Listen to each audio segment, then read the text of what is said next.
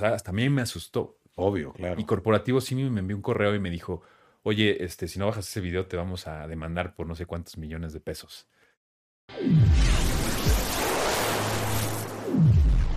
¿Qué tal amigos? Bienvenidos a Rayos X. En esta ocasión tenemos un podcast que la verdad estoy muy contento de tener de invitado a un doctor, de verdad, porque me gusta hablar de esos temas. Yo a veces me siento doctor, tengo que confesarlo. Siempre cuando alguien se siente enfermo ando ofreciendo pastillas, ando ofreciendo soluciones. Soy de esas personas que se siente papá y dice, no, yo te digo, ven, te cuido. Y la verdad es que a veces eso también no está bien. Y tenemos aquí una persona que sí es un verdadero doctor, el doctor de doctores, el doctor Vic. Ryan, gracias por invitarme. No, no hagas eso, Ryan. Este, la automedicación y recetar a la gente eso sin conocimiento es peligroso. He conocido pacientes que han matado a sus familiares por eso. ¿En serio? sí. Wow. la verdad nunca, nunca le he sugerido a nadie que tome algo tan, tan arriesgado, pero sí hay gente que me dice, oye, me duelen las rodillas, ¿qué me recomiendas? Y es como de, güey, ¿Qué tienes? Ah, son antiinflamatorio a lo mejor, ¿no? Porque te metiste un golpe. Ese tipo de medicamentos nunca le recetaría algo eh, para la epilepsia o algo así. Claro. Pero sí me siento como medio con conocimiento de la medicina porque mis papás eran personas mayores, por mi familia, que medio le sé, pero definitivamente tenerte invitado a ti es algo que se me hace súper rico de sabiduría porque tú, si algo sabes, es de medicina. Ah, pues gracias. O sea, entiendo que por los padecimientos que todos tenemos, que, ah, pues tienes reflujo o meprazol, tienes diarrea lomotil, tienes esto, pues la gente ya como que ubica, ¿no? ¿Qué hay que hacer? Pero pues, todo con medida, ¿no? Y, siempre preguntarle al médico. Por eso, por eso estoy en mi canal de YouTube, ¿no? O sea, básicamente para eso, para que la gente salga de dudas y lo vea como más, este... Claro. Como más personal, ¿no? Más fácil de ver. No es como, ¿has visto al doctor clásico? Tú, tú has ido al doctor, ¿no? Sí, sí, sí, sí, claro. Al doctor, digamos, de cabecera, el que te checa todo, chequeo general. E, el viejito, güey, con barba, de hueva, que te explica, esto es la enfermedad por reflujo gastroesofágico. Esto es una úlcera, Ryan. La verdad es que la gente no le entiende nada, ¿no? Y yo por eso siento que se necesitaba como hacer algo diferente, ¿no? Claro, totalmente. ¿Tú, por qué empezaste tu, en, YouTube? Porque la verdad, pues ya había mucho contenido, pero no había un doctor, güey. O sea, ¿viste esa, esa posibilidad o simplemente dijiste me gustó? Pues mira, a mí siempre me gustó como dar clase dentro de la medicina, era como una persona que le gustaba dar clase. Eh, eh, la parte médica, o sea, yo siempre dije, ah, no mames, está este Dev Ryan Show en YouTube, está Alex Stretchy, está, no sé, güey, todos los que están en ese momento. Entonces yo decía, güey, está muy chingón porque ellos como son como que los dueños de las bromas, el desmadre, todo ese pedo. Pero dije, güey, no hay, no hay doctores. Digo, sí había doctores, güey, pero pues nadie los veía, güey. No claro, no relevantes. personas, güey dije, estaría bien chingón que un güey como de esa generación también fuera doctor. Yo lo buscaba, güey. Decía, quiero ver un influencer así, un creador de contenido así. Y no estaba. Entonces yo dije, estaría cool que yo lo hiciera. Y lo empecé a hacer, pero lo hice como muy hacia la parte médica. O sea, como... Ok. Eh, pues tú conoces el mundo médico, ¿no? Muy técnico, muy técnico. Por ejemplo, este Gerardo, que es ajá, este, sí, siempre me he hecho buenas pláticas con él. Ya es esposo de Joss, bueno, próximo esposo de Joss. Ajá. Eh, pues, güey, o sea, cuando explican cosas de medicina, pues sí, está chingón y todo, pero la mayoría de las personas no entienden nada, güey. Sí, claro. Entonces yo, yo empecé así más o menos como decir, ah, te voy a explicar qué es el electrocardiograma y cómo funciona y cómo funciona el corazón. Y esta es la, la, la onda T, la onda Q, la onda T. Pues la gente no La gente no entiende nada de eso. Les vale madres. Entonces estuve así, güey, no me veía ni mi mamá. Entonces yo dije, güey, ¿qué, ¿qué hago? ¿Y tú ubicas la homeopatía? ¿Has escuchado hablar de la homeopatía alguna vez? Sí, claro. La homeopatía son como remedios naturales. Eh, básicamente son chochos. Ajá. Que según que tienen alguna sustancia diluida un millón de veces. Ok. Y te ayuda a quitar como los síntomas y madres así. De manera natural. Mm, podría decirse así. Sí. Y yo, o sea, personalmente, y a lo mejor mucha gente no está de acuerdo conmigo, pero no es que estés de acuerdo. La ciencia dice, güey, que esa madre no sirve, güey. Órale, más bien interesante. Tú te, tu cuerpo es más fuerte, tú te curas, güey, por tu mente. Claro. Y la homeopatía dice, no, es por los chochos. No, realmente el cuerpo humano es muy fuerte. Es muy, muy sabio, güey. Tú alguna vez este, dices, yo, yo estoy feliz, me voy a sentir bien. O cuando te preocupas, es más, cuando te preocupas, estoy seguro, güey, que se agudizan todos tus problemas médicos. Seguro. Es el cuerpo. Entonces la homeopatía usó ese, ese, como ese gancho del cuerpo humano para decir, fue por la homeopatía. Digamos que es algo más psicológico, dirías. Exacto. Sí. Es algo más psicológico. O sea, digamos que si yo te digo que con un pedacito de pan todos los días te vas a sentir mejor, funcionaría igual que la homeopatía. Yo me voy a sentir mejor. Eso se llama efecto placebo. Ok. Entonces, yo hice un video sobre eso. Y dije, no, el güey que inventó la homeopatía es tal y como que muy, muy agresivo el video, vaya, ¿no? Y dije, a ver qué tal. Y para ese momento, cuando empecé, dije, no mames, tuvo 8 mil vistas, güey. O sea, yo tenía que 15 vistas. De 15 vistas a 8 mil, pues tú te imaginarás, ¿no? Yo, sí, claro. Cuando empezaste igual dijiste, wow, ¿no? O sea, yo dije, pues es por ahí. Es como hablarle al público. Y pues ya de ahí empecé a hablar de Grey's Anatomy, el Doctor House, eh, sí. como cosas más para el público en general, explicando lo que hacemos los médicos. El doctor Simi, güey. Por ejemplo, una vez hice un video de cómo, era, cómo es la consulta del doctor Simi contra una consulta del Hospital Ángeles. Ándale. Entonces, ese video me metió en problemas, güey. Pero ahí me di cuenta que dije, no mames, este es un arma muy cabrón a las redes sociales. ¿Pero por qué te metió en problemas? Porque, pues, bueno, ya no existe el video, pero tú ubicas unos lentes que son como lentes espías. Ajá, sí. Te los pones y está viendo lo mismo que tú estás viendo, ¿no? Sí, aquí en medio tiene la cámara. Ajá, exacto. Y hay mucha gente, pues, ni, ni, de pedo se da cuenta de eso. Sí, sí. Entonces yo fui a una consulta con el doctor Simi y, y, y, de hecho fingí un problema de enfermedad por reflujo gastroesofágico y me atendieron de la verga, güey. O sea, me dieron malos medicamentos, me dieron un mal tratamiento y está expuesto en video eso. Y después fui a una consulta en el Hospital Ángeles con un güey bien cabrón y fue totalmente diferente. Y era, se llama consulta de 20 pesos contra consulta de 1500 pesos. Órale. Cuando todavía ni estaban de moda esos videos. Sí, sí, sí. Y no mames, el video, o sea, para, en ese momento tenía como que 20 mil vistas de promedio. Ese video, a las primeras 24 horas, llegó casi a medio millón de vistas. ¡Wow! Y salió en periódicos y la madre. Yo dije, no, eso, o sea, hasta a mí me asustó. Obvio, claro. Y Corporativo sí me envió un correo y me dijo, oye, este, si no bajas ese video, te vamos a demandar por no sé cuántos millones de pesos. Y dije, wow, ahí viajé el video, no me metí en problemas y todo, pero ahí me di cuenta que dije, yo subestimaba mucho las redes sociales y ese eh, fue en el 2018, imagínate, 2019. Y dije, en ese momento me di cuenta que las redes sociales es como más cabrón que muchas cosas, mucha gente lo subestima. Hoy ya sabemos el poder que tienen. Claro. Entonces ahí decidí como decir, esto se tiene que hacer para algo bueno, ¿no? No nada más echarle mierda a una empresa o aunque sí lo estén haciendo mal. Exacto, era lo que te iba a decir. ¿Sabes? O sea, como a fin de cuentas. Ayudan a la gente. demostraste un punto que, que es real, o sea, que pues realmente te dieron una mala atención y lo enseñaste, ¿no? Y pues no, no, no, es, no estás mintiendo, estás diciendo la verdad en cuanto a eso, ¿no? Claro, o sea, digo, yo respeto mucho a los médicos que dan consulta ahí por su necesidad o por lo que quieras. Y la gente que va ahí también, pues no es como que tenga para pagar una consulta de mil y tantos pesos. Claro, obvio. Y hay muy buenos médicos, no estoy diciendo que todos son malos, güey. Sí, tuviste la suerte que te tocó uno malo. Y yo, pues era médico, me di cuenta de eso. Entonces, ese fue el pedo, ¿no? Entonces, ahí fue cuando me di cuenta, no mames, este pedo es, es real, ¿no sabes? Claro.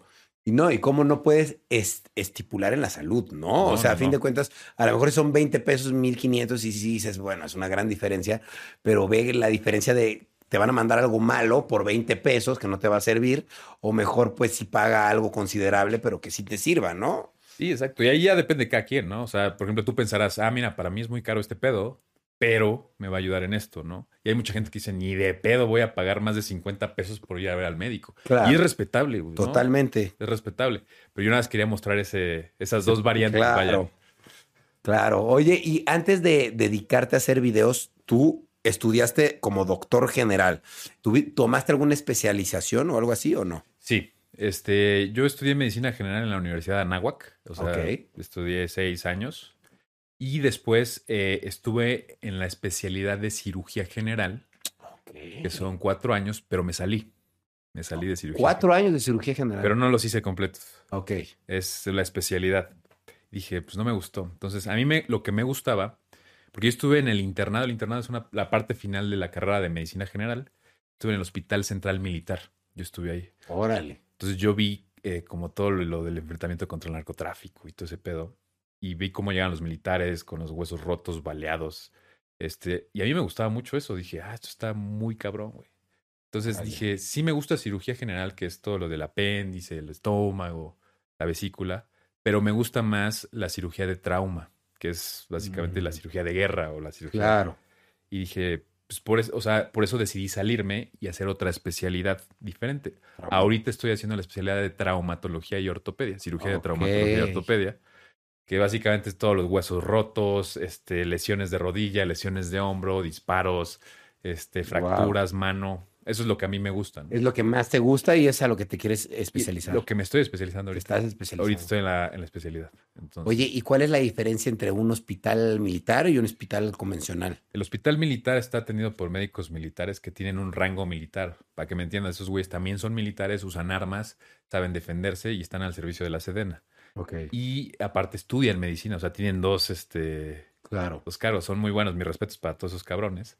Claro. Y yo como era civil, pues nos dejaban hacer el internado ahí con los, con los médicos militares. Este, y fue donde aprendí más. Realmente se hacen como una distinción, ¿no? Dicen, ah, este güey, es este güey no es militar. Entonces, como que al principio, como que te, te ven así como. Mm, eres, no. Te dicen civilón, ¿no? Es como, okay. Pero hice buenos amigos y todo. Pero son muy estrictos, ¿no? Ahí no me dejaban tener barba, no me dejaban claro. tener el pelo largo. Me imagino pagan más y todo. No pagan. No pagan. A los civiles no les pagan. Ah, no, bueno, pero a un militar sí. Un mil... de hecho, a los militares sí les pagan más. O sea, sí. creo que los médicos militares son los mejores pagados de institución pública, por así Pública. decirlo. Entonces, wow. Pues, está okay. interesante. Claro. Ahorita estoy en el Ángeles, ahorita ya no estoy en el, sí, sí, sí. el hospital militar. Oye, ¿y, ¿y, cuánto tiempo toma para todo? Me imagino que hay mucha gente que siempre su sueño es, yo quiero ser doctor de grande, ¿no? ¿Cuánto tiempo toma estudiar para doctor general y luego para la especialización? Ok, toman, son seis años de medicina general. Tienes que estudiar okay. seis años, estudias una carrera este, teórica de cuatro años en la universidad, luego haces el internado que es un año, luego haces el servicio social que es otro año, es irte a un lugar, a un pinche pueblo, a atender a la gente, estar un año ahí. Órale. Y ya acabas medicina general, son seis años. Más la especialidad que decidas, depende. Pues, por ejemplo, si tú fueras doctor Ryan, ¿qué especialidad te atraería? ¿no? Cada quien tenemos personas diferentes. No sí. es lo mismo ser un dermatólogo, ser un eh, cirujano, un gastroenterólogo, un traumatólogo. Eh, depende. Por ejemplo, traumatología y ortopedia son cuatro años, ¿no?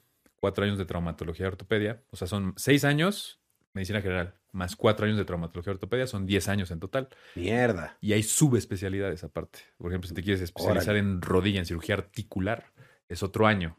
Si Órale. quieres especializar en cirugía de mano, es otro año o dos años. O cirugía de columna, son otros dos años. Wow. Entonces, serían como entre más o menos 10, 12 años para... Wow. ¿Tú cuántos años tienes estudiando medicina? Yo llevo ya estudiando medicina eh, nueve años. Nueve años, ya Nueve es años, un ya. montón. Ok. ¿Y Nueve te falta años. para graduarte? Sí, me falta un año y medio Un año y medio. ya para ser especialista. Y luego vas a hacer tu subespecialidad. ¿o Me gustaría hacer subespecialidad, todavía no sé en qué. Me gustaría en, en cirugía articular o columna. En Cirugía columna. de columna está, Ok. estaría muy cool. Está bueno para ayudar a la gente a lo mejor a que pueda caminar, a los que se quedan. Ajá, exactamente. Los, los hernias, paralíticos, cuadraplégicos, todo eso. Órale. Cool.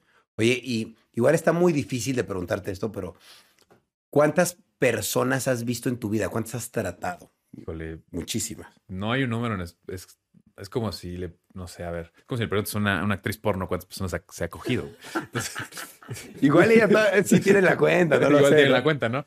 Pero mira, yo creo que un aproximado, Más o menos. y es que varía entre médico y médico, ¿no? De Sí, decir, claro. estar atendiendo. Yo creo que al año un médico en promedio, si eres especialista en el hospital, estás viendo más o menos. Yo creo que han sido como unas 30 mil, 40 mil personas, porque cada año, por ejemplo, cada día tienes varios pacientes, ¿no? Además, Claro. tú checas el censo de hoy del hospital y dices, ah, mira, tenemos 21 pacientes. Entonces, Claro. al día estás viendo a 21 personas. 21 es muchísimo. Entonces, lo multiplicas otros días 40, otros días menos, ves 5, ¿no? Pero pues Claro. varía, varía. Oye, y entre tantas personas que has visto, ¿cuál ha sido la noticia más difícil que te ha tocado dar? Que te que recuerdes. ¿Algún- noticia. alguna noticia que digas, hoy le tengo que decir esto y puta, no sé ni cómo. Pues hay varias. O sea, te podría poner algún ejemplo. Por ejemplo, yo creo que la noticia más difícil es decirle, eh, es con los niños, ¿no? Este, me tocó una paciente que tenía un problema que se llama leucemia linfoblástica agudo, que es un tipo de cáncer. Wow. Eh, Ella tenía 14 años, estaba chiquilla. eh, a todos nos caía súper bien. Pero, o sea, la noticia de decirle a sus papás que se había muerto en la guardia, yo creo No que fue lo más, lo más feo, lo más, pues, no sé, güey, eso es lo que más duele porque pues la mamá Imagínate la mamá, el papá, güey. O sea, piensa en tu familia, ¿no? Cuando te digo esto, piensa en tu familia. Tú has perdido un ser querido, ¿no? Claro. Obviamente, en ciertas condiciones te esperas ciertas pérdidas. Sí. Pero cuando no te esperas una pérdida, yo creo que es más doloroso, ¿no? Ah, sí, claro. Como, o sea, si te muere un día para el otro, es como un asesinato, ¿no? Vaya. Claro, sí, no tienes oportunidad de despedirte, de hacer Ahora, nada. Yo no tengo hijos, pero me, me han dicho mi mamá, ¿no? Me dice, no, yo creo que el dolor más cabrón sería perder un hijo, ¿no? Más Sí. que a lo mejor a tu pareja, más que a, no sé, a tus Sí. papás, ¿no? Entonces, yo creo que eso fue una de las noticias más feas que he dado, este, que me acuerdo de ver, de escuchar y ver a la mamá, pues, destrozada, ¿no? Otra sería como a un, a un señor que le dijimos que le teníamos que amputar las piernas, güey. Imagínate, güey. O sea, otra sería que un señor que tenía cáncer de pene, que fue un playboy, un gigoló, Ah, ¿en serio? le dijeron, oye, te vamos a tener que quitar. ¿Pero por, qué le dio cáncer de pene? Digo, me da curiosidad. Ok, el cáncer de pene, pues, se asocia a varios padecimientos, ¿no? Yo no soy urólogo, pero por lo, que lo que recuerdo es que él tenía ciertas predisposiciones genéticas y también me acuerdo que tenía muchas enfermedades de transmisión sexual. Ah, bueno. Pero realmente no está vinculado. Ah, mira, si tú tienes esta, te va a dar cáncer de Sí, pene. no. realmente no. Es Claro. sacarte la lotería prácticamente porque el cáncer de pene tampoco es, es Común. común. Sí, no. Pero me acuerdo que ese güey sí sufrió, güey, porque eh, eh, vamos a hablar de penes. Su pene, güey, imagínate, estaba como un color. El güey era pues, blanco, güey. Y. Su pene se volvió negro, güey. Mierda, se gangrenó. Se estaba gangrenando por el cáncer que tenía, güey. Estaba muriendo por el cáncer que, que- que tenía, güey. Tenía un tumor ahí en el pene. Y si el tumor lo dejaban crecer, iba a llegar a todo el abdomen, la pelvis y el tórax, güey. Entonces, la decisión es mocharlo. Y el güey, pues siempre, o sea, yo me acuerdo que cuando le hicimos su historia clínica para conocer, oye, el número de parejas sexuales, y nos dijo, no sé, la verdad, yo creo que son más de 300, 400, 500, y yo decía, órale, ¿no? Entonces sí usó su pene, por lo menos sí usó su pene en su vida. Por lo menos, sí. Pero me acuerdo que cuando le dijeron, tenemos que quitarte, el pene, pues fue un poco traumante para él. Obvio, sí. Qué difícil Entonces- noticia recibir eso, ¿no? Ah, güey. pues, O las piernas, güey, o los brazos. O sea, por ejemplo, un señor que hacía mucho deporte, pues le quitaron sus piernas, pues también era como Frustrante, frustrante, güey. Entonces, esos son como el tipo de noticias que no quieres dar, pero tienes que darlas, ¿no? Totalmente. Alguien las tiene que dar. Oye, yo, yo te quería pre- preguntar, ahorita que estábamos hablando de lo homeo- homeopático, te quería preguntar qué opinabas sobre los medicamentos naturistas, estas, estas eh, farmacias, si se les puede decir farmacias, o establecimientos que venden puro medicamento naturista, nada, nada químico. ¿Qué opinas? ¿Sí te ofrecen una solución o no a algunos? ¿Qué opinas? Pues mira, lo- los medicamentos naturistas o todas estas cosas naturistas eh, tienen un principio, ¿no? O sea, básicamente, vamos a ponerte un ejemplo. Este, el, ah, ¿cómo se llaman estas madres? Eh, flores, flores de Bach. Las flores de Flores Bach de Bach. para, para relajarte. Por ejemplo, no son para relajar. Sí, sí sirven, tienen un Claro. mecanismo farmacológico, las flores Claro. de Bach. Eh, hay una hierba que se llama la hierba de San Juan, que, que es para la depresión. Ok. Entonces, todo eso funciona, funciona Claro. en el cuerpo, tiene un mecanismo de función bioquímico en el cuerpo. El pedo con esto es que pues, no sabes qué dosis te estás metiendo, ¿no? Totalmente. Es como cualquier cosa que te metes, comida, drogas, todo. Si estuviera dosificado, podríamos tener un índice de seguridad. Claro. Pero eso no tiene un índice de seguridad.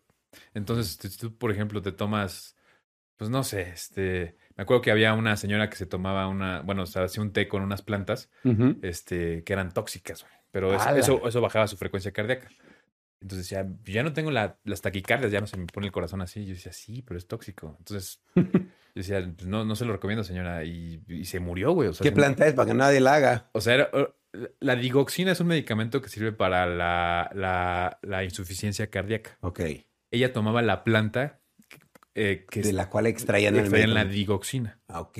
Pero pues aparte de la digoxina tiene otras cosas la planta, Claro. Tóxicas. Tóxicas. Entonces dices, güey, pues no estás sabiendo qué dosis estás tomando. Entonces Claro. es peligroso. Y muchas cosas naturistas a veces te pueden perjudicar. Y otras, por ejemplo, que dicen, no, curamos la diabetes, curamos el cáncer. Güey, no, güey. Es, es, eso, es una mentira, güey. Es, es más, yo le digo a todos los güeyes que defienden eso del naturismo y eso, que por favor, güey, si encuentran la cura del cáncer, encuentran la cura de la diabetes, díganlo, güey. Claro. Díganlo, hagan un estudio, porque un chingo de gente tiene cáncer, un chingo de gente eh, sufrió de cáncer, murió por cáncer o tiene diabetes. y no, y todos los recursos se usaron y no se pudo. Entonces, si esos güeyes dicen que tienen la cura, ¿por qué no la, sabes? ¿Por qué, Claro. ¿por qué no hemos visto que funcione? Entonces, realmente no funciona, güey. Sí, Es- realmente le sirve a unos, le sirve a otros. No puede ser. Es una farsa, ¿no? Es una. Muchas veces es una farsa, es sensacionalismo. No estoy diciendo que todo, pero pues si, si yo tuviera cáncer, por ejemplo, voy a decir, "Tú- tengo cáncer de pulmón, pues yo no, no iría con un médico naturista Claro. a curarme el cáncer de pulmón, iría con un oncólogo. Claro, obvio. Entonces no hay, no hay, hay algo que se llama eh, evidencia científica. Evidencia científica es simplemente no decir, ah, a mí me funcionó, a mí me contó mi tío que me funcionó, eso no es evidencia científica. Evidencia científica Claro. es ver con mis ojos, comprobar con laboratorio que te está funcionando y está curando la enfermedad. Exacto. Y le está curando a un millón de personas la enfermedad, no a una Claro. persona, a un caso, un- una plática. ¿no? Claro. Digamos, algo naturista podría ser que sí te ayude, ¿no? A lo mejor, porque a lo mejor si estás tomando algo que está apoyando, digamos, si te hace falta más eh, coágulos rojos, a lo mejor estás tomando algo naturista que te los está generando. Sí puede ser, pero no quiere decir que eso te va a curar, sino que te va a apoyar. Es más como un suplemento. Claro, te puede apoyar, puede ser un suplemento, ¿no? O sea, es como, me gusta usar este ejemplo.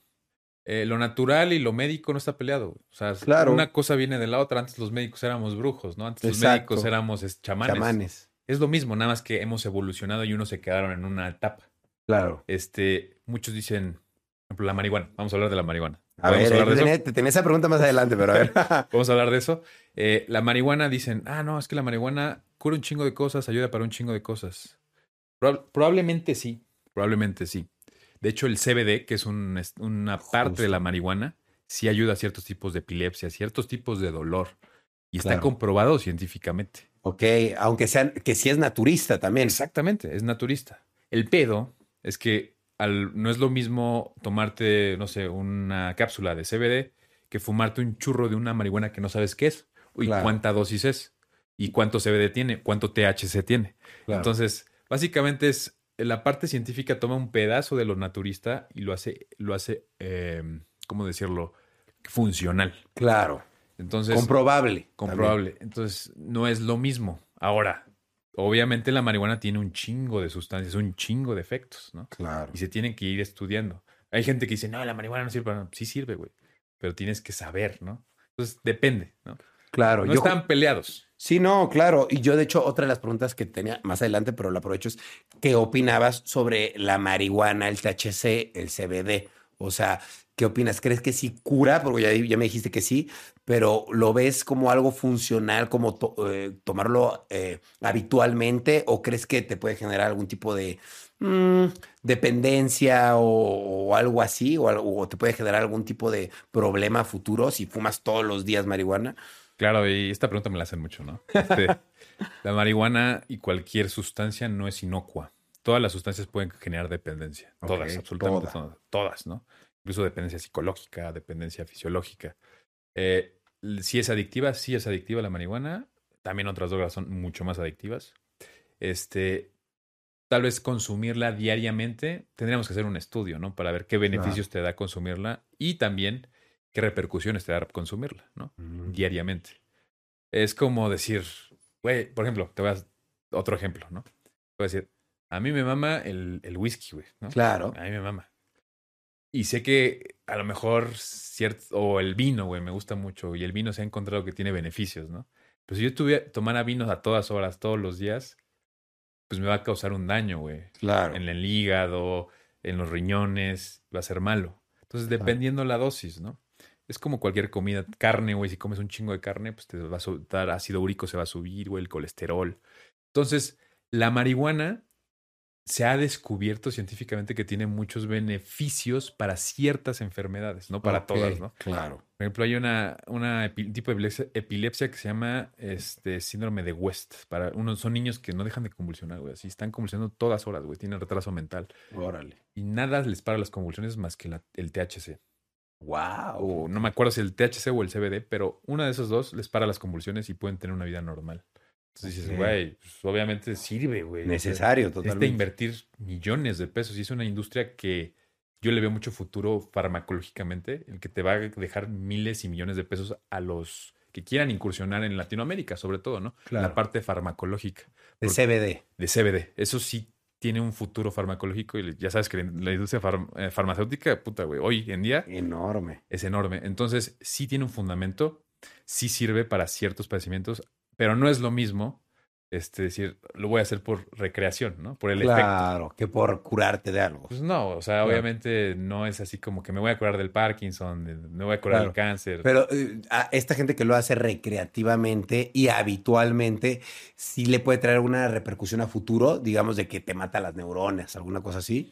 Ok, sí hay repercusiones, evidentemente, se ha demostrado, hay estudios. Eh, los más recientes no los tengo, obviamente no los recuerdo, pero sí hay estudios en los que tú al estar constantemente consumiendo marihuana, va a haber efectos a largo plazo en, en la parte cognitiva, que es la parte cognitiva, eh, en la parte de aprendizaje, en la parte de la atención. Muchas veces se pueden ver afectadas en un uso crónico, que es un uso crónico por años, ¿no? Claro, por años diario. Exacto. Ahora, no siempre. Hay ciertos, los cuerpos funcionan diferente, ¿no? Claro. O sea, puede un güey fumar marihuana toda su vida durante 80 años y no le pasa nada. Claro. Y pueden 10 personas fumar marihuana durante 80 años y, y, se quedan con un, un problema neuronal.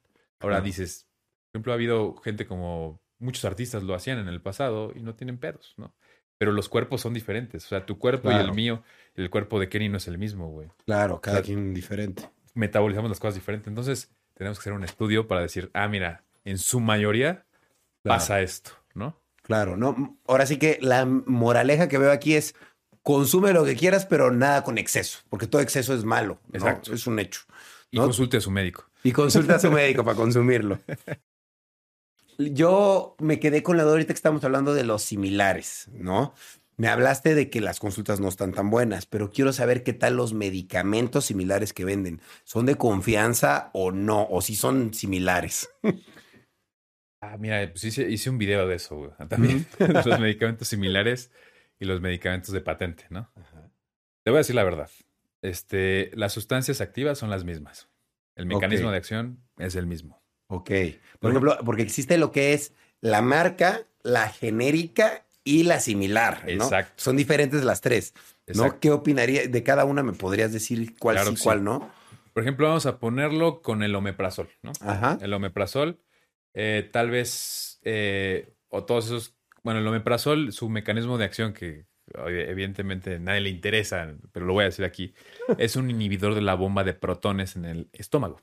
¿Qué chingados dijo? No sé, ¿no? Pero eso evita que haya tanto ácido, ¿no? Que haya un ambiente ácido. Eso hace el omeprazol. Sí. Entonces, todos los inhibidores de la bomba de protones, como el esomeprazol, el omeprazol, el pantoprazol, pues tienen un mecanismo parecido. Esto, eh, ciertas farmacéuticas lo compran, la patente. Dicen, esta patente es mía. Y esta patente, como yo soy el único que la hace, puedo cobrar lo que sea por esta patente. Claro. Después de cierto tiempo, son creo que 10, 15 años, se libera la patente por, por norma general en todos los países. Y empiezan a entrar a otros laboratorios y dicen, ah, yo hago el mismo medicamento, pero no se llama igual. Se llama omeprazol genérico, ¿no? Sí. Pero es lo mismo solamente que ya no la patente está liberada. Entonces, en vez de costarte 100 pesos, ahora te cuesta 25 pesos y se hace la competencia del otro. Entonces, esa es la realidad. Realmente tienen el mismo mecanismo de acción, funcionan para lo mismo. Lo único que sí varía, lo único que sí varía, es algo que se llama excipiente, que es lo que recubre a la pastilla, a la cápsula, todo eso. Y eso a lo mejor puede afectar eh, su tiempo de acción, todo eso. Pero al final, es lo mismo. Tú vas a una farmacia donde venden eh, genéricos y vas a la farmacia San Pablo y compras el mismo a 100 pesos y el otro a 1000 pesos, estás teniendo el mismo medicamento. Es, de la, es el mismo compuesto. Exactamente. Literal, en las mismas cantidades, aunque uno sea de marca y el otro no, es lo mismo. Puede que uno tenga una acción más rápida, otro más lenta, pero es lo mismo, va a ser lo mismo en tu cuerpo. Y igual con los similares. Ahora, los similares, ahí sí, es diferente. Los oh. similares son sustancias activas que se parecen, pero los mecanismos de acción ya varían. Ahí. Ok, o sea, no tienen el mismo compuesto químico. Ajá, no hacen lo mismo que el medicamento bueno. Ahí sí, por así decirlo, el genérico y el de marca son básicamente lo mismo.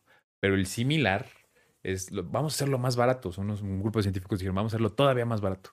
Entonces, hacen un, sacan una molécula que dicen, ah, se parece un chingo, pero es más fácil y más barata hacerla para nosotros, pero no es tan efectiva. Claro. Y le ponen igual omeprazol, similar. Eh, Podríamos decir que sí. En este caso del omeprazol, pues no hay tantas variantes creo que no hay eh, similares, pero podemos usar otros medicamentos de, de ejemplo. Entonces hacen como que funcione parecido, ¿no?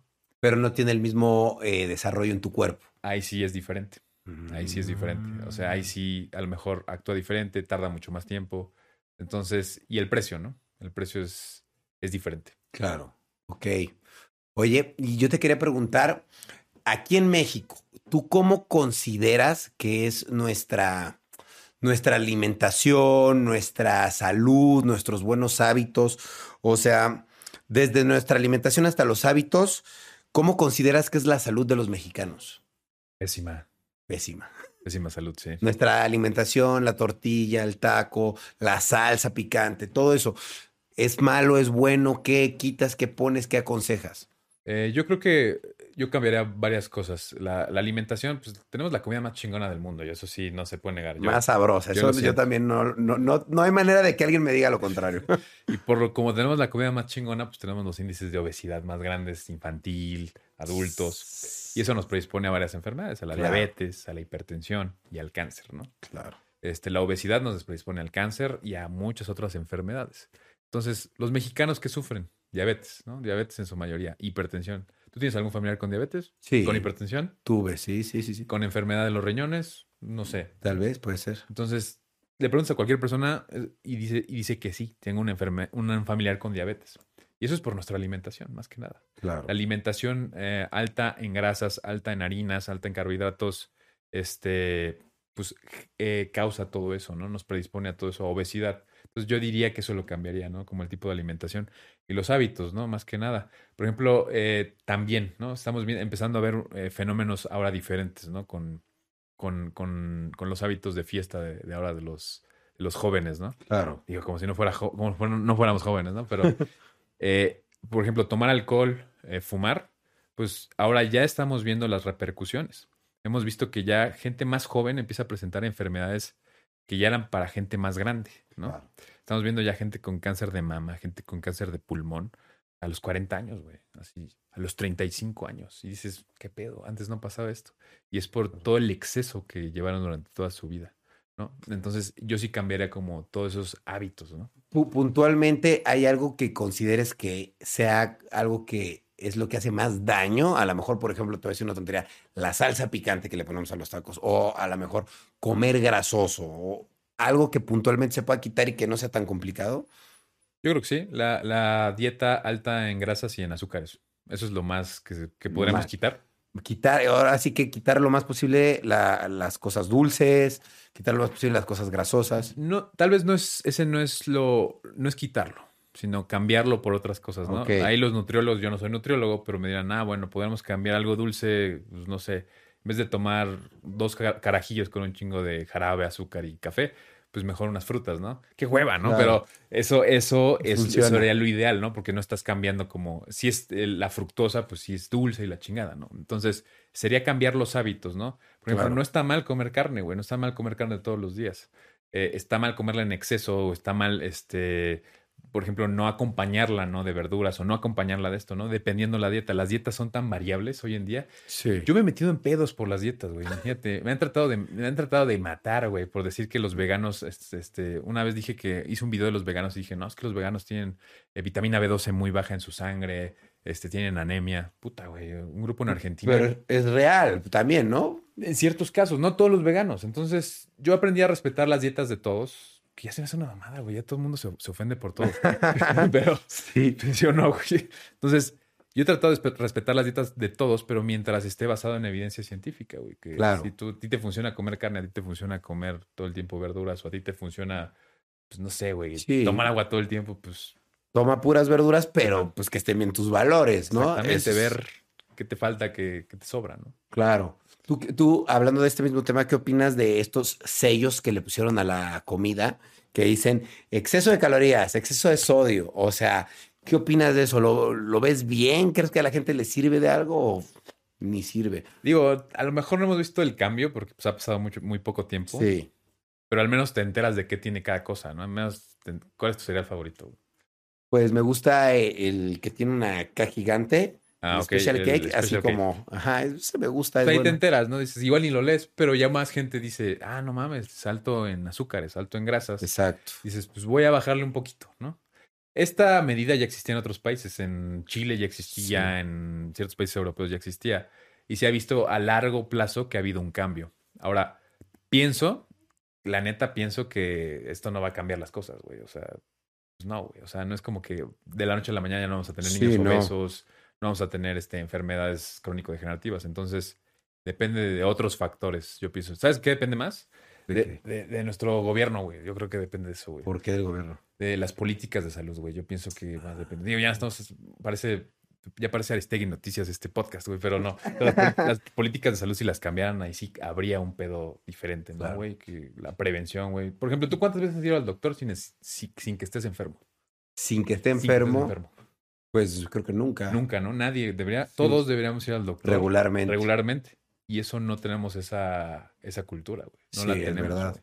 No llegamos, vamos al doctor cuando estamos jodidos, güey. Claro. Jodidos. Cuando ya, ya el pinche tren chocó y se murieron todos los pasajeros, vamos al doctor, güey. Claro, y es bueno prevenir, ¿no? Dices, mira, está pasando esto, si tomas esto, pues vas a evitar que Exacto. llegues ahí, ¿no? El cuerpo aguanta a madres, güey. El cuerpo humano es che máquina increíble, güey. Aguanta todo, güey. Es más, todos, yo, o sea, tú piénsalo y todos los que están viendo este podcast piensen todo lo que hemos, le hemos metido a nuestro cuerpo y seguimos aquí. Sí, como si nada. Sin nada, güey. Sí, claro. Aguantamos. Entonces, pues, sería bueno ir al doctor de vez en cuando, ¿no? Sí, Antes totalmente de que pase algo, una catástrofe. Oye, y ahorita que estabas hablando de, lo- de lo- los veganos, me, me- me llama la atención porque yo te quería preguntar si tú sí ves necesario que se coma carne roja todos los días o qué opinas al respecto de que alguien no lo haga. Ah, pues mira, la gente, mira, para empezar, la, o sea, La pregunta es, ¿es sano tener una dieta vegana? ¿Es necesario comer carne roja o no? yo- ninguna dieta va a ser más sana que otra. Yo Claro. pienso eso. Entonces, comer carne roja todos los días le puede funcionar a una persona que esté en cetosis, ¿no? Que, que es un tipo de dieta, ¿no? Es dieta cetogénica. Pero a un vegano, pues va a decir, pues eso va a elevar mis niveles de colesterol, triglicéridos, LDL, cosas así. Y yo con los, las frutas y las verduras, pues tengo suficiente. No es necesario realmente, güey. Los, los cuerpos se adaptan a todas las dietas. Es una farsa que algo está bien o algo. Mira, te voy a decir así simple. En, en medicina no hay siempre ni nunca, ¿no? Nunca es siempre está bien esto o nunca está bien esto. Claro. Son las respuestas más cagantes porque dices, yo quiero una puta respuesta, pero pues no te puedo decir. Sí, Hay gente que no le beneficia comer carne todos los días, hay gente Claro. que sí. Entonces depende del cuerpo, ¿no? O sea, eh, tampoco está bien, güey, nunca comer carne. Eso es lo que yo pienso. O nunca comer También. pescado, nunca comer pollo. No está bien. Para, esa es, esa es mi opinión, güey. ¿no? Claro, es hay que tener un balance, ¿no? En todo, un exacto. equilibrio. Un equilibrio de todo, yo pienso.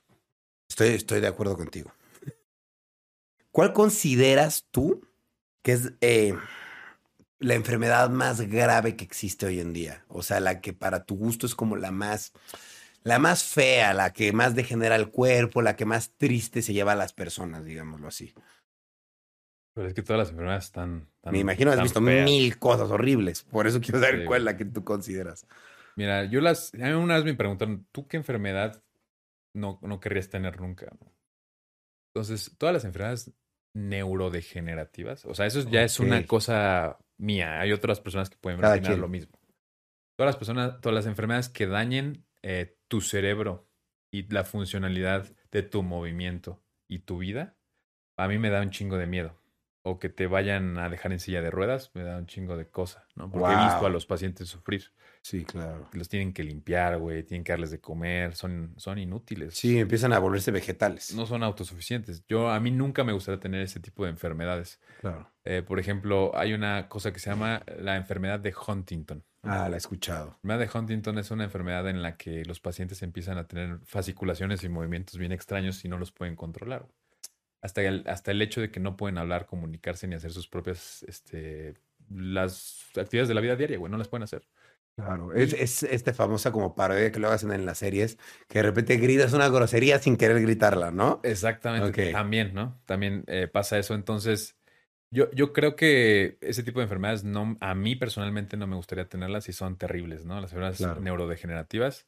Y, por ejemplo, a mí, eh, la enfermedad renal crónica o insuficiencia renal, que es que tus riñones dejen de funcionar y dejas de hacer pipí y te intoxicas cada tres días, tu cuerpo está lleno de toxinas, te tienen que hemodializar. Uf, y te ponen la, el famoso tubito ese para sacar. Y estás todo pegado a una máquina hemodializando tu sangre cada tercer día hasta que te mueras. Güey, yo siento que eso es terrible. o sea, no mames, güey. Yo, si algún día tengo eso, me trasplanto un riñón como sea, ¿no? Claro. O sea. Si, si es que hay, ¿no? porque también es posible, porque mucha gente no, no dona, no son donadores, ¿no? Yo creo que esas son las que más terribles yo he visto. Ok. Más sufren. Me imagino ¿tú qué piensas del COVID? ¿De dónde salió? ¿Crees que salió real de un laboratorio médico que alguien preparó para que pues todos se infectaran? ¿O simplemente fue como lo manejan? ¿Fue algo que fue incidental? ¿Alguien tuvo relaciones con un cerdo o algo así y pasó? Sexo con murciélagos, ¿no? sí, o con murciélagos. Pero mira, este, ¿yo qué opino del COVID? Eh, como médico, yo lo he visto de cerca, he visto un chingo de gente muriéndose. Mi papá se murió de COVID, él era mm. cardiólogo. Lo siento. Eh, mucha gente cercana se ha muerto. Tú me has contado, incluso hace poco afuera del aire me contaste que un doctor que era tu, doctor se murió. Falleció por COVID, güey. Entonces es algo que, güey, no mames. Claro. Yo creo que nunca habíamos vivido algo así, güey. O sea, y ni lo vamos a volver a vivir. Si es una enfermedad infecciosa, es una enfermedad infecciosa muy grave para mí. O sea, que digo, yo sí me he puesto a pensar, como lo que tú me estás preguntando, neta, ¿dónde salió esta madre? Claro. O sea, ¿Qué pedo, güey? O sea, qué chingados. Eh, las, los laboratorios, los, los, científicos tienen la capacidad de crear virus. Eso es cierto. Totalmente. De hecho, hay medicamentos que tienen virus, te lo explico, medicamentos que tienen virus para que lleguen a un mecanismo de acción y sea efectivo el medicamento. El virus lo usan como un transporte para que llegue el medicamento a ciertas células. Ok, o sea, digamos que la medicina es el mismo virus.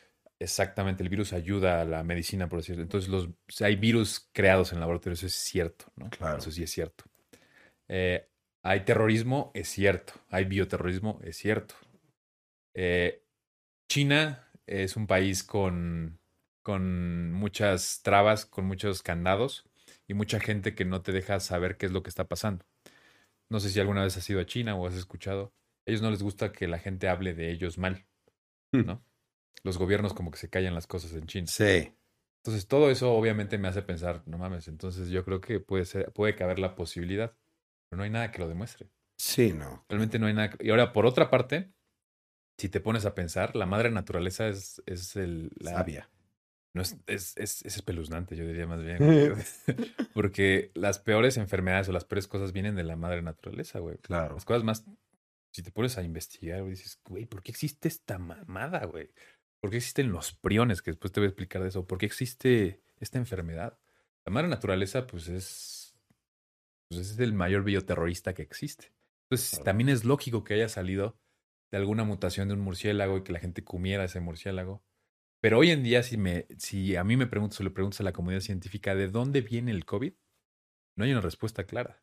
Claro. Entonces, como no hay una respuesta clara, nos deja abierto a decir, pues puede ser que cualquier cosa puede venir el COVID.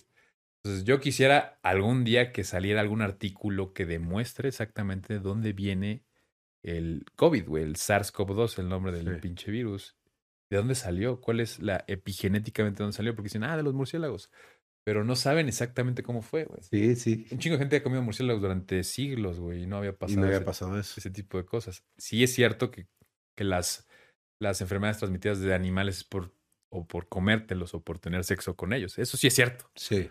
Pero no estamos seguros con el COVID. Entonces, a mí me gustaría saber cuál es la, la realidad. La realidad. No estoy diciendo que está hecho en un laboratorio, pero sí he pensado. Que puede ser. Que puede ser, ¿no? Ok.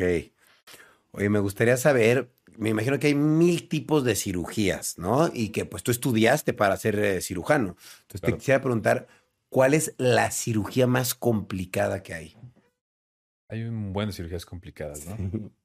Y a mí me preguntas, yo creo que las cirugías, las cirugías de las, de las arterias, o sea, vasculares, son las cirugías más complicadas, o tal vez las cirugías de columna, ¿no? Uy, sí. Las neurocirugías de columna. Ok. ¿Qué es lo que te quieres especializar un poco en la columna, ¿no? Sí, son bastante complicadas. O las neurocirugías del cerebro también, porque si tú te mueves tantito, le das algo, ya dejaste al güey sin, sin sentir de la, la, mitad del cuerpo. Entonces, es- tienes que tener mucha destreza. Yo pienso que ya sería como, pues no sé, una cirugía complicada. O sea, es que hay un buen, güey. O sea, todas las especialidades tienen cirugías complicadas. Pero si a mí me preguntas una cirugía complicada, yo creo que son las cirugías de cáncer en el cerebro. Órale. O sea, los, los neurocirujanos oncólogos, mis respetos. O sea, porque ellos tienen que trabajar con dinamita. Entonces, son las más difíciles, yo pienso. Claro. Y te puedes enfermar también ahí mismo, ¿no? En la cirugía. Ah, ¿O no? no, o sea, digo, lo digo por, por al momento de querer sacar el tumor, Claro. Pero también te puedes enfermar o no. no, no, No. no, te enfermas. Pero al momento de sacar el tumor, pues puedes dejar al paciente paralítico, lo puedes matar. Claro, porque es delicadísimo. Por ejemplo, yo, nosotros que operamos huesos, entonces, pues a lo mejor sí, lo dejas con una limitación, pero no lo matas, ¿no? No lo matas, exacto. Entonces, yo, yo siento que las neurocirugías son como las más difíciles y las cirugías, los, los cirujanos que operan cáncer en general son los que, los que más preparados deben estar. Claro. Lo, yo lo he visto. Ok. Oye, hablando del tema de cirugías, está Sí. muy, entre comillas, de moda como las cirugías plásticas, ¿no? Sí. Que me pongo boobies, que me cambio la cara, que me inyecto tal. ¿Tú cómo ves? ¿Qué, qué recomendación le das? Sobre todo te pido recomendación porque todo el mundo se quiere hacer cirugías plásticas. Ya ni te digo si son buenas, si son malas. O sea, la verdad es que eso es algo relativo porque, pues, si no estás conforme con tu cuerpo, pues lo modificas y hasta que estés contento, ¿no? Cada quien su- su- sus cosas. Claro. Pero la pregunta aquí es, ¿tú qué no recomendarías que se hicieran como cirugía plástica? Que no se pongan algún tipo de líquido o algo que no hagan porque pues no hay retorno. Primero ir con un cirujano plástico que esté certificado, que sí sea cirujano plástico, Que hay varios que dicen que sí, no lo son, ¿no? que no tenga demandas.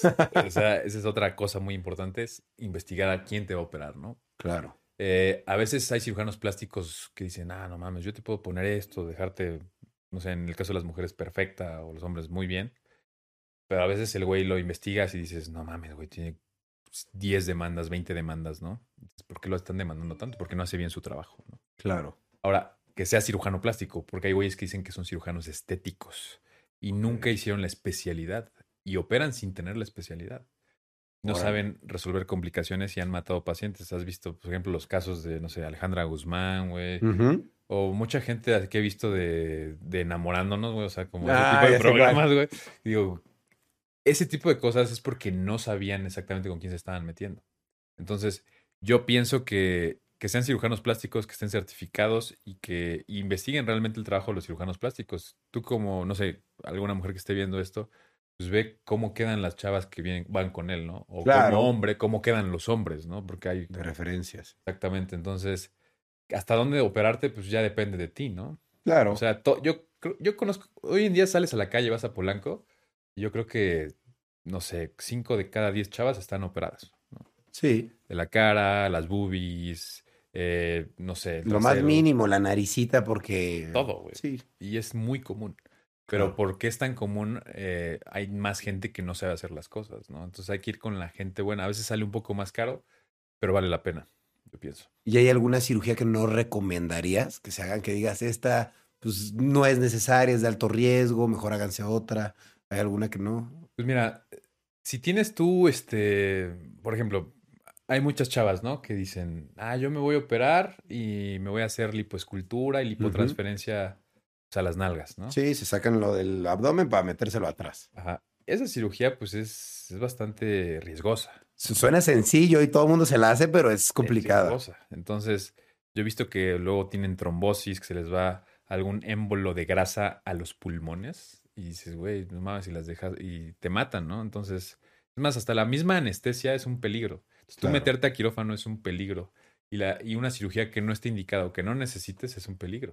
Por ejemplo, Claro. obviamente, si estás, no sé, te rompiste el brazo y te tienen que operar, pues sí, te operas. Claro, es necesario. Exacto. Pero si ya te quieres marcar el abdomen, poner, bu- eh, poner, poner boobies, poner nalgas, y a lo mejor, pues dices, a lo mejor me puedo apenas poner boobies ahorita, ¿no? O sea, hacerla de menos riesgo. O sea, no hacerte como 80 procedimientos en uno. Ok. Eso es lo que yo les recomiendo. Irte poco a poco si lo quieres hacer. Exactamente, ir poco a poco, con bajo riesgo y con un buen cirujano. Eso es lo que, lo que yo recomendaría, Ok. la verdad. Y hay cirugías, por ejemplo, que les quitan las costillas, ¿no? A las chavas. También. Eso como- ya es súper innecesario, súper peligroso. Es peligroso, ¿no? Sí, o, o van con güeyes que ni las operan en quirófano, las operan en su consultorio y dices, güey, si se complica, ¿qué vas? Si se infecta, ¿qué vas a hacer? no hay no? para dónde correr, claro. Exacto, o sea, más que nada eso, más que vean qué tipo de cosas y dónde se lo hacen, ¿no? Claro, ¿con qué tipo de doctor? Ok. Me, me gustaría preguntarte, porque vi esta noticia hace unos días, ¿tú qué opinas del aborto y de que lo están empezando a, a quitar en Estados Unidos? En ciertos estados de Estados Unidos lo están ya prohibiendo porque se les hace antinatural. Eso leí en una noticia recientemente. ¿Tú qué opinas del aborto? Ok. Mira, es, es un tema difícil, pero lo voy a responder porque básicamente tiene una parte médica, siempre lo respondo así, una parte médica y una parte social, ¿no? Claro. Una parte social. Eh, usualmente, hoy en día te dicen las mujeres, oye, pues tú no tienes útero, ¿por qué opinas, no? Si eres hombre, ¿no? Claro. Yo no estoy de acuerdo con eso. Todos podemos opinar de ciencia mientras sea para el beneficio de todas las personas, ¿no? Claro, a fin de cuentas todos somos seres humanos. Somos seres humanos y obviamente queremos ayudar a las demás personas. Claro. El aborto eh, inducido, porque el aborto espontáneo pues es un proceso Claro. natural, pero el, abor- el aborto inducido tiene sus indicaciones médicas, ¿no? Eh, embarazos de alto riesgo, eh, no sé, este, preeclampsia, eclampsia, tiene todo ese tipo de indicaciones.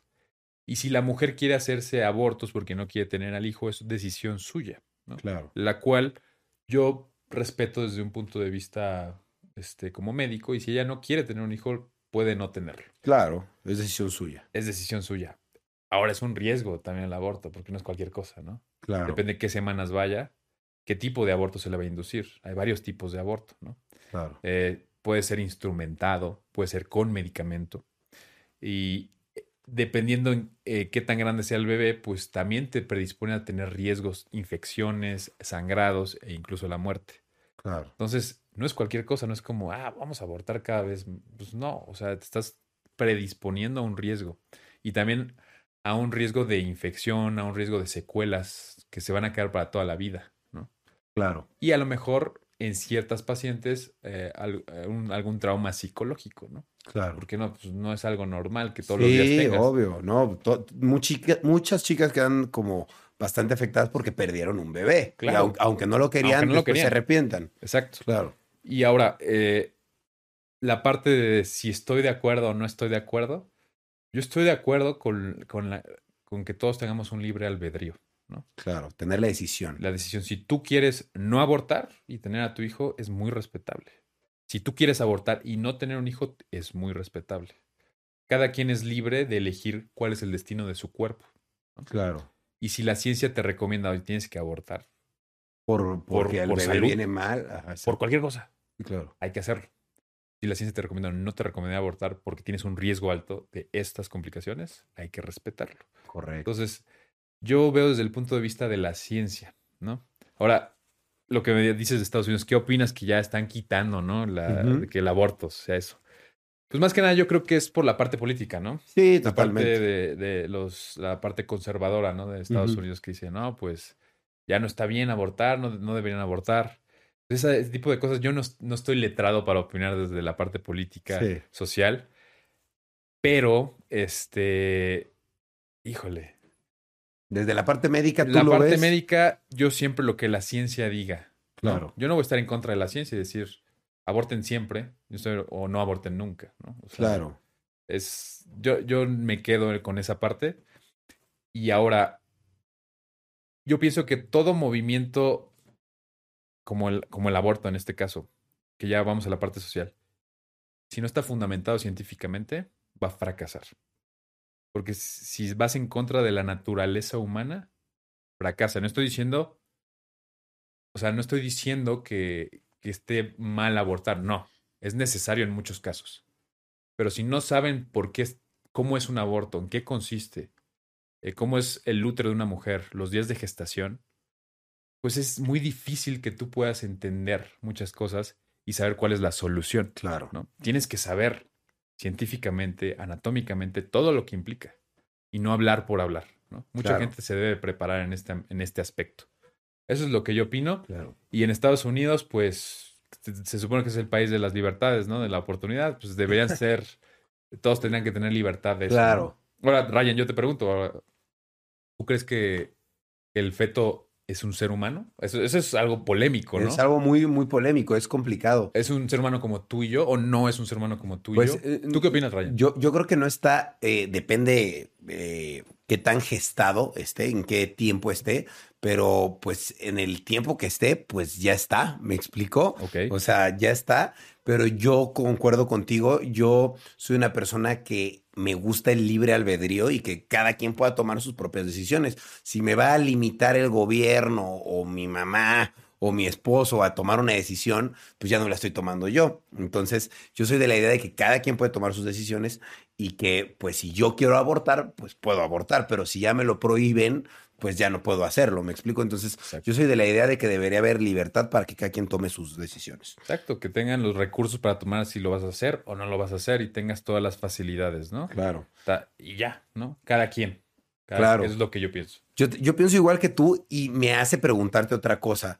¿Qué piensas sobre este mismo tema y de la libertad de la eutanasia? Ok, la eutanasia. Aquí no es legal, en, en México ni en ninguna parte del mundo, al parecer creo que en un país nada más. Sí.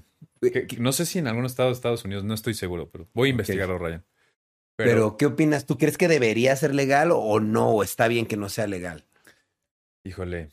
Ahora, eso también es libre albedrío, ¿no? Si- También es, es lo si mismo. tú te quieres morir, pues eres libre de morir, ¿no? Claro, cada quien. Es como, Si ya, ya algo que no te está haciendo feliz y ya no quieres vivir, pues ¿quién, quién soy yo para obligarte a vivir también, ¿no? O sea, Claro. si tú, tú tomas tus propias decisiones, ¿no? estoy de acuerdo en que la gente decida. Claro. Lo que no estoy de acuerdo es que a veces ya teniendo le- la legalidad sobre la eutanasia, sobre todas estas cuestiones eh, bioéticas, eh, la gente lo utilice para mal. ¿Sí me entiendes? Eso no estoy de acuerdo. Como que digan, pues mira, como ya la eutanasia es legal, hay que ayudar a bien morir a todas las personas que no queremos tener vivas aquí. Claro. Eso ya es- fácil. Ajá, porque, o esta persona que no está bien de sus facultades mentales, dice, yo me quiero morir. También es otra, otra cuestión bioética. Exacto. Y como, pues, puedes tener, imagínate un ser querido tuyo que sufra de alguna enfermedad, algún trastorno mental. claro, Dice, yo me quiero morir, me voy a morir, pero tú sabes que tiene un trastorno mental. claro, Respeta mi derecho a suicidarme o a morirme. Claro. ¿Tú estarías de acuerdo? Pues tal vez no, porque no está bien mentalmente, ¿no? Ajá, dirías, pues, oye, deberíamos ver que primero estés bien mentalmente. Ahora, una persona que busca la muerte, es muy probable que no esté bien mentalmente, porque Claro. es, lo ideal es que todos querramos vivir y querramos estar aquí, ¿no? Porque es lo único que tenemos, ¿no? Pero, por ejemplo, desde el punto de vista de que, por ejemplo, hay enfermedades terminales, Acá. ¿no? ahí o sea, sí. a lo mejor hay alguna persona que dice, tengo cáncer, me voy a morir en un año, no quiero estar un año sufriendo, me quiero morir y ya. Podría ser que fuera legal, ¿no? Claro, sí, digo, hay incluso películas, ¿no? Así que incluso Sí. la Suprema Corte de Estados Unidos a ciertos pacientes les ha dado la libertad de decir, Sí. yo, tú te puedes morir, o sea, Hasta parece broma, te ¿no? puedes morir y puedes tomarte estas cápsulas de cianuro y morirte. Claro. Este, pues sí, o sea, yo, yo estoy de acuerdo, o sea, también pasarnos de lanza, ¿no? Por ejemplo, de intubar a una persona, meterle mil cables, mil máquinas y tenerlo ¿Cuánto vivo. sufre, no? Entonces, o sea, de, de, de que el- toda la terapéutica que estamos haciendo, dices, güey, al final se va a morir y está sufriendo bien cabrón y toda su familia está sufriendo. Claro. También piensas esa, esa parte, ¿no? Sí. Entonces, yo en este, en este aspecto eh, respeto mucho la individualidad de cada quien y las Claro. decisiones que tome. Sin embargo, sin embargo, yo como médico, yo no te voy a decir, sí, a huevo la eutanasia, yo no, nunca. Claro. Pero si alguien dice, ya no me, no me entubes, güey, ya no me operes, ya no me estés metiendo medicamento, ok, Claro, ya ellos deciden. tú morirás naturalmente, pero yo no te voy a matar nunca. claro. Yo jamás voy a matar a una persona, nunca. Pero si dices que ya no te quieres tratarte conmigo, te digo, bueno, no sufras, te voy a ayudar a no sufrir, a que no sientas dolor y te vas a morir, estoy de acuerdo con eso, pero nunca yo voy a estar de acuerdo con matar a alguien. Claro. En ese aspecto. Yo como sí, médico, sí. hay gente que va a decir, sí, a huevo, yo sí lo mato, pásame el pinche cianuro y Claro. lo doy. Entonces, ya dependerá, ¿no? De cada quien. Pues yo quiero también preguntarte algo. Es una pregunta mía personal. Yo creo que ya Dime, te la han hecho varias veces, pero quería saber tu opinión sobre estas sustancias que son como el LSD, los hongos alucinógenos, la psilocibina, que es la sustancia activa, el ayahuasca, que pues es, muy fuerte, el sapito, todas estas eh, sustancias alucinógenas. ¿Tú qué opinas de ellas? ¿Crees que te ayudan, porque por ahí leí una teoría de que el hongo hizo que desarrolláramos a lo mejor más nuestro cerebro y que fuéramos como seres más pensantes evolutivamente, pero realmente ¿Tú qué piensas? ¿Tú qué piensas de estas sustancias que son como psicodélicas? ¿Crees que si nos abren eh, la mente y abren portales a que veamos otras cosas y otras realidades? ¿O todo es meramente químico y pues es su gestión? Híjole, es que esta pregunta tendríamos que tener otro podcast porque está, está bien cabrona, güey. O sea, güey, aparte a mí me, apasiona ese tema. A mí también. Eh, Creo que podemos luego tener uno especial de esto, ¿eh? Está muy cabrón eso, güey. Mira, mucha, mucha de la comunidad científica no está de acuerdo con el uso de drogas, ¿no? Claro. Sin embargo, eh, muchas drogas existen hoy en día.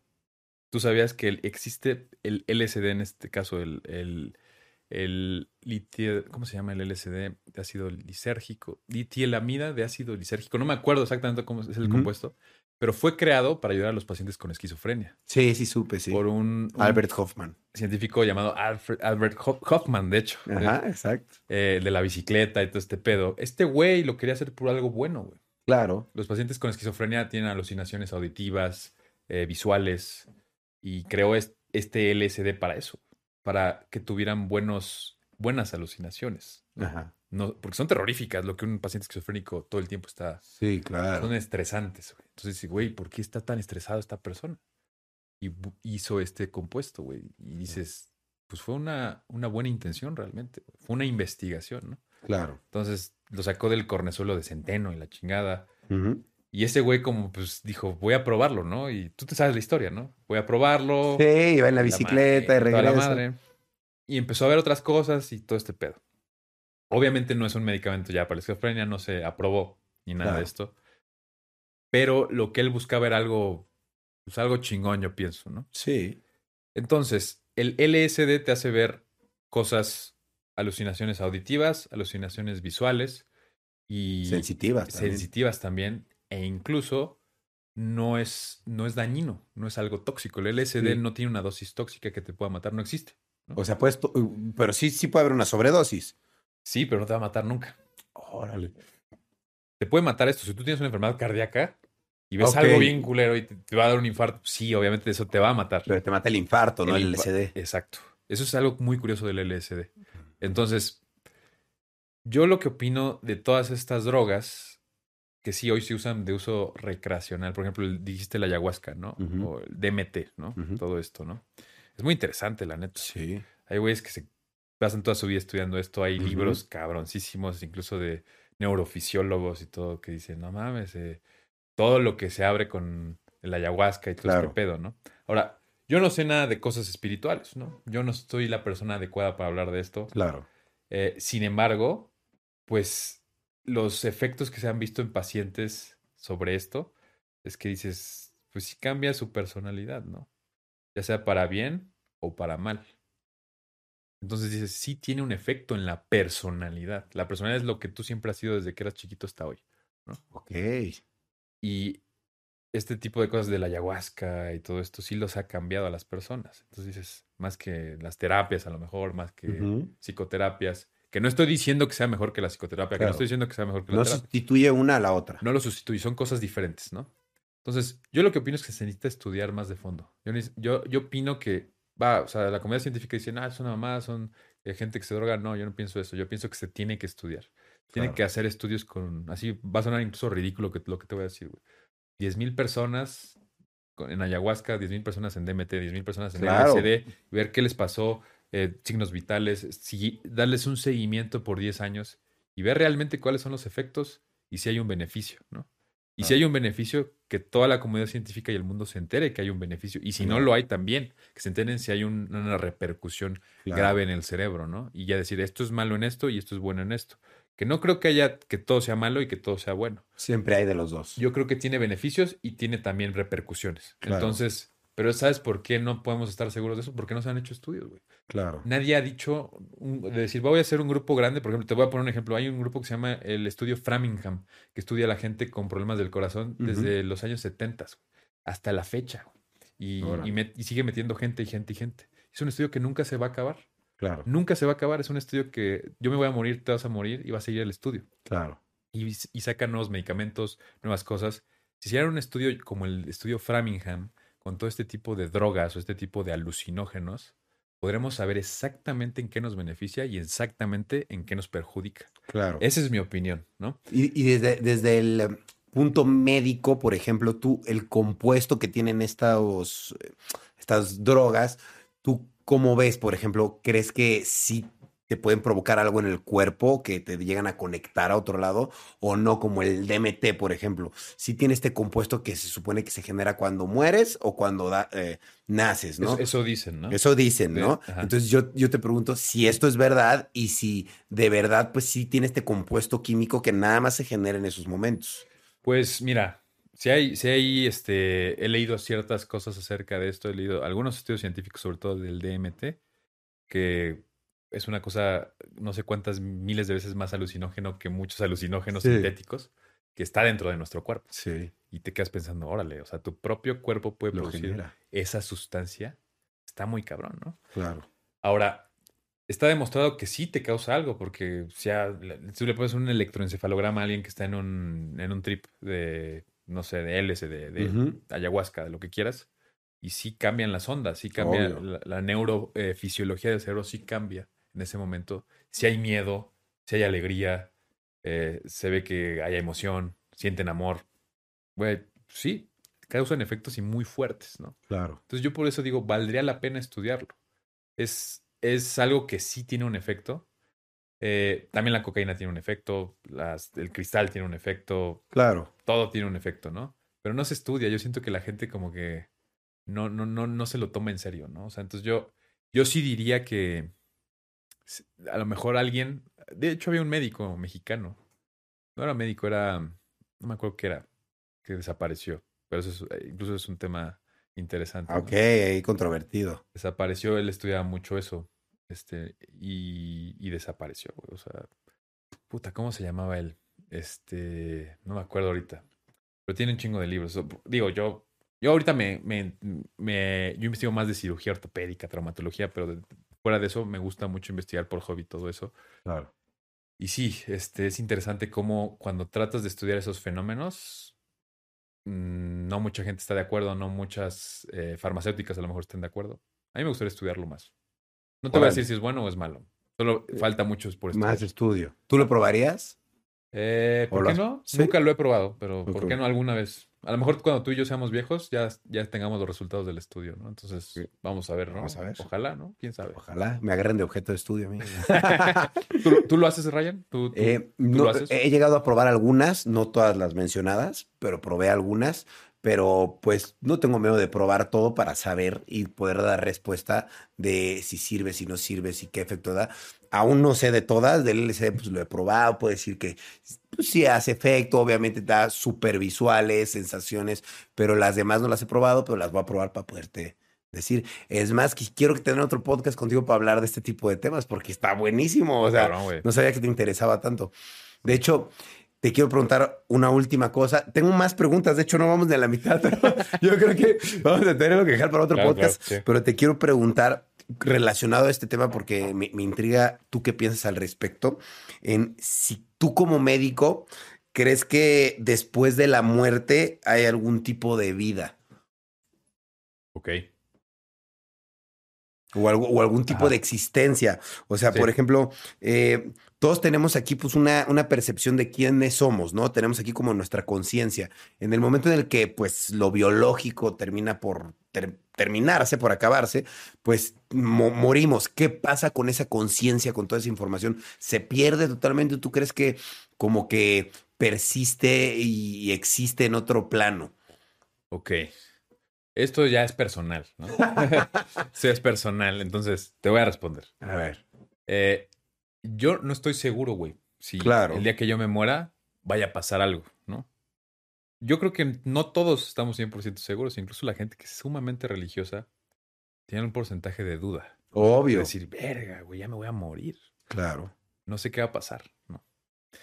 Eh, yo pienso, y a lo mejor mucha gente no le gusta lo que voy a decir, otros que sí, sí les guste, pero lo más chingón que tenemos es lo que estamos viendo ahorita, güey. La vida. La vida, güey. La vida es nuestro propio premio, cielo. No se ve lo como tú lo quieras ver. Es nuestra parte consciente de existir. Claro. Y solo tenemos esta, güey. No, nada nos asegura si antes ha- había vida o después de lo que tengamos Claro. vamos a tenerla. Entonces, el hecho de que estemos aquí tú y yo hablando y que sea tan cabrón este pedo de, estar hablando incluso del DMT, LSD, o las cosas que tú has experimentado en tu vida, la gente que tú has eh, conocido, las vidas que tú has tocado, las novias que has tenido, los, ah, los, todas las cosas que has vivido, güey, pues es lo más chingón, güey, sean malas o buenas. Entonces, no sé si vaya a pasar algo después de esto. Yo la neta no sé si vaya a pasar algo. Si me preguntas si quisiera que pasara algo, sí, yo sí quisiera que pasara algo. Que pasara algo después de mi vida, sí. Yo. Si quisieras. Esa es mi voluntad. Yo quisiera ver algo, ir a otra parte, tener otra vida. Pero quisieras, Yo pero quisiera. creer No estoy seguro. no estás seguro. estoy No, puedes creer sin comprobar. Exacto. No estoy seguro. Sí creo en Dios. Creo en Dios, que eso también es fe. No Claro. puedo demostrarlo. Pero no estoy seguro si va a pasar algo. Yo quisiera que pasara algo, pero no estoy seguro. Lo único que estoy seguro es que a lo mejor esto, güey, es el, es el cielo, güey. Estar aquí. Ok. Y no lo estamos aprovechando, ¿no? Claro. No estamos aprovechando nuestras vidas. O a veces sí las estamos aprovechando. Entonces yo lo veo así. Yo pienso que esto es ya un premio de las probabilidades. Claro. de las probabilidades que no pudimos existir. Entonces, esta es nuestra oportunidad de, de salir adelante, de chingarle, de demostrar, de cambiar el mundo y ayudar a las demás personas, ¿no? Claro. Y yo por eso lo veo así. Yo quisiera que sí pasara algo, güey. así- sí, que- claro. Pero mira, o sea, si lo ves, vemos del punto científico, físico, siempre vamos a existir y siempre hemos existido. Ok. Tú alguna vez fuiste parte de, no sé, algo en el espacio y yo también, güey, y después vamos a ser parte de la naturaleza. Cuando nos, nuestros órganos se, se los coman los gusanos, vamos a ser parte del estómago de los gusanos, güey. Y vamos a seguir existiendo de cierta manera nuestra, en- nuestra energía física. Se trans- transmuta, ¿no? Transforma, Y ¿no? va a servir para otras cosas. Entonces, nunca hemos dejado de existir y no vamos a dejar de existir. Eso es lo que yo veo. Totalmente de acuerdo. Oye, no, pues está súper buena la plática. Tengo más preguntas, pero ya las voy a dejar hasta aquí. Muchas preguntas. La verdad es que me encanta platicar con doctores, con personas tan científicas, porque de verdad comprueban todo, todo lo que tú me dices. Estoy seguro que no me lo dices porque lo piensas nada más, sino porque realmente ya buscaste una razón de esto y dices, ah, yo te estoy diciendo esto porque ya lo fundamenté en una investigación. Y eso a mí me encanta porque pues no hablas por hablar y eso está muy cool. De verdad, muchas gracias por la buena plática. Creo que nos quedamos con una plática más pendiente porque a mí me gusta mucho hablar de, estos temas, más allá de, pues, de los estupefacientes o de las sustancias, que sí me gusta, me gusta hablar de estos temas que hablan de la vida, que hablan de la muerte, que hablan de, de la conciencia, de nuestro cerebro, de los químicos, cómo nos afectan en nuestro cuerpo. Todo esto se me hace súper cool porque a fin de cuentas pues como tú dices, estamos aquí en la vida y es la vida, por eso se llama vida. Estamos aquí para pues, vivirla y disfrutarla y en vez de estar preocupados, mal o con miles de cosas en la cabeza que no te dejan disfrutarla. Entonces, pues se me hace bien padre poder hablar de eso, de la vida y de pues simplificarla e intentar explicarla de mil formas que pues es súper compleja. Entonces te agradezco por intentar ayudarme a entender mejor la vida y a simplificarla de mejor manera. No, gracias a ti por invitarme, Ryan. La neta es que está interesante, ¿no? Este debraye tan, tan, tan cabrón de, de las drogas y la vida. Y a ver, güey, yo nada más te quería, antes de que cortemos el podcast, Claro. que te quería proponer. eh, yo hago videos como un poco más prácticos. Ok. Y si un día yo quiero hacer un video, también hay un youtuber de, de Honduras que prueba ha probado todas las drogas y te relata cómo, todas, literalmente todas, más de 300 drogas. Órale. Quiero hacer un video con él.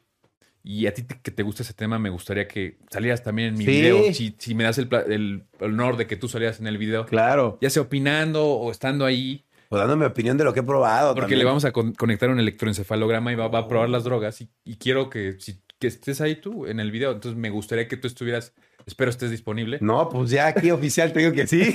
Está a mí me encanta ser parte de esos experimentos. Estaría cool, o sea, la neta, ojalá Claro. puedas. No, súper sí, cuenta conmigo. Le entro, tú me dices cuándo y ahí estoy para, para ser, como te dije, objeto de estudio o para estudiarlo, cualquiera Ah, de los dos. Me encanta porque me encanta ser parte de, de eso, de, de, de- de que la gente te diga, ay, será, no será, es que yo pienso que esto y que las energías y que, wow, me encanta. Entonces, cuenta conmigo para ese video. Gracias, Super. Civic. Gracias. Muchas gracias. Oye, ¿cómo te encontramos en todas tus redes sociales, Vic? Doctor Vic o Doctor Vic oficial. Así de simple. En todas las redes. todas las redes. ¿Cuáles tienes? TikTok, Facebook, TikTok, YouTube. Facebook, eh, Twitter, Instagram, YouTube, todas. Ok, en todas te encuentran ahí, te pueden seguir. Eh, algo que te gustaría agregar mm, para- sobre la salud en México, sobre ti, sobre algo que te gustaría decir. Este, me gustaría agregar esto. Eh, a partir de este momento, me gustaría cambiar todo lo que hago y va a ser diferente, Doctor Vic. Entonces, me voy a enfocar más a la tecnología médica Wow. y a la parte farmacológica. Y me, sí me gustaría cambiar este país, la neta. Órale. De cierta manera, si, si se pudiera desde la Secretaría de Salud o cosas políticas, algún día me gustaría cambiarlo. Órale, Gracias. bueno, pues vas por Doctor Vic para presidente. claro. Ojalá.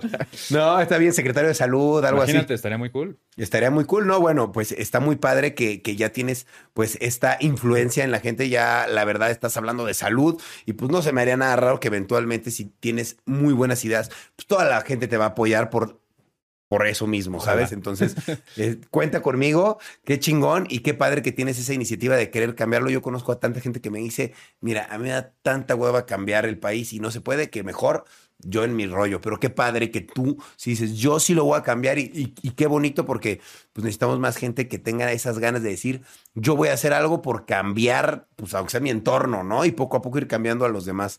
Entonces, pues qué padre. Gracias, verdad, Ryan. Siempre te he considerado un genio, por cierto. Entonces, Ah, gracias por todo. ¿eh? No, te lo juro, ¿eh? te lo juro. O sea, te, te analizo, analizo lo que has hecho y digo, este güey es un genio. Pero En serio. ojalá podamos hacer ese video. Órale, no, me gusta. Vamos a hacer un video de genios locos. Está. Muchas gracias, de verdad. Claro que sí, cuenta conmigo. Y pues bueno, voy a terminar el podcast. Muchas gracias, Vic. Eh, muchas gracias a ustedes también por estar viendo o escuchando Rayos X. Recuerden que lo más importante que hay en esta vida, lo más, lo más, lo más, lo más, es tu salud y el amor propio. Eso es lo que yo considero. Entonces, tengan buena salud, tengan amor propio y los demás, lo demás se les va a ir abriendo poco a poco. Pero bueno, yo me despido. Síganme en todas mis redes sociales como Rayito o The Brand Show y nos vemos en otro capítulo de Rayos X. Cambio y fuera.